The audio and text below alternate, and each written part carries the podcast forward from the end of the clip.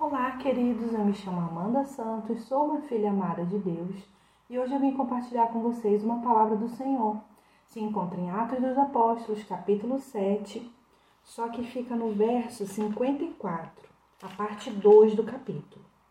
Vai falar sobre o apedrejamento de Estevão.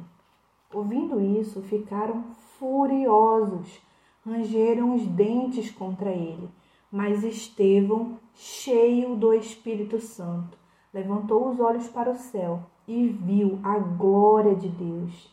E Jesus em pé, à direita de Deus, e disse: Vejo os céus abertos e o Filho do Homem em pé, à direita de Deus.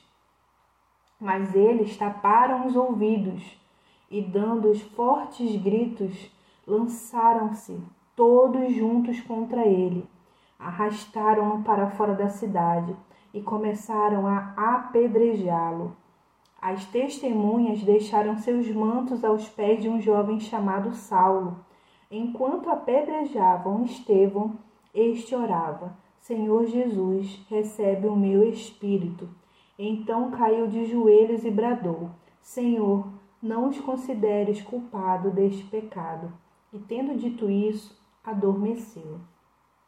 Esse trecho ele é tão pequeno, mas é tanta coisa que nos ensina. No verso 55 fala que Estevão era cheio do Espírito Santo. É, o verso vai continuar e vai dizer que ele viu a glória de Deus.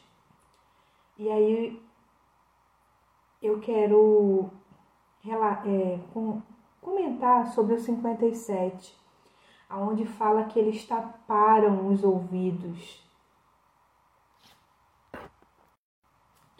E aí eu quero falar também sobre a questão dele, deles começarem a apedrejá-lo. É... Esse trecho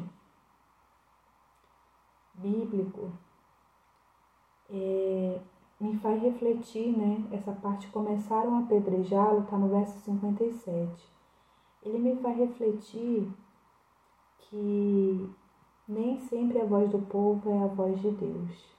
Eles podiam estar ali em maioria, mas Estevão era um homem de Deus, né? E eles fizeram mal a um homem de Deus. É, o verso 60 mostra uma oração bem difícil né, de ser feita. A gente declarar que quem está matando a gente seja diante de Deus considerado inocente. Muito forte esse trecho bíblico. E agora eu vou orar essas, essas considerações que eu fiz. Senhor, que nós possamos ser cheios do Espírito Santo de Deus, que nós possamos contemplar a glória de Deus. Pai, tem misericórdia de nós. Não deixa que a gente tape os nossos ouvidos para coisas que o Senhor quer falar conosco. Não deixa a gente apedrejar alguém de forma inocente, que é inocente. E nos dá um coração como Estevão, Senhor. Que a gente compreenda que o Senhor é o justo juiz. Que a gente não precisa é, tomar frente, sabe? Muito obrigada, Jesus, por todos esses ensinamentos na tua palavra. Amém.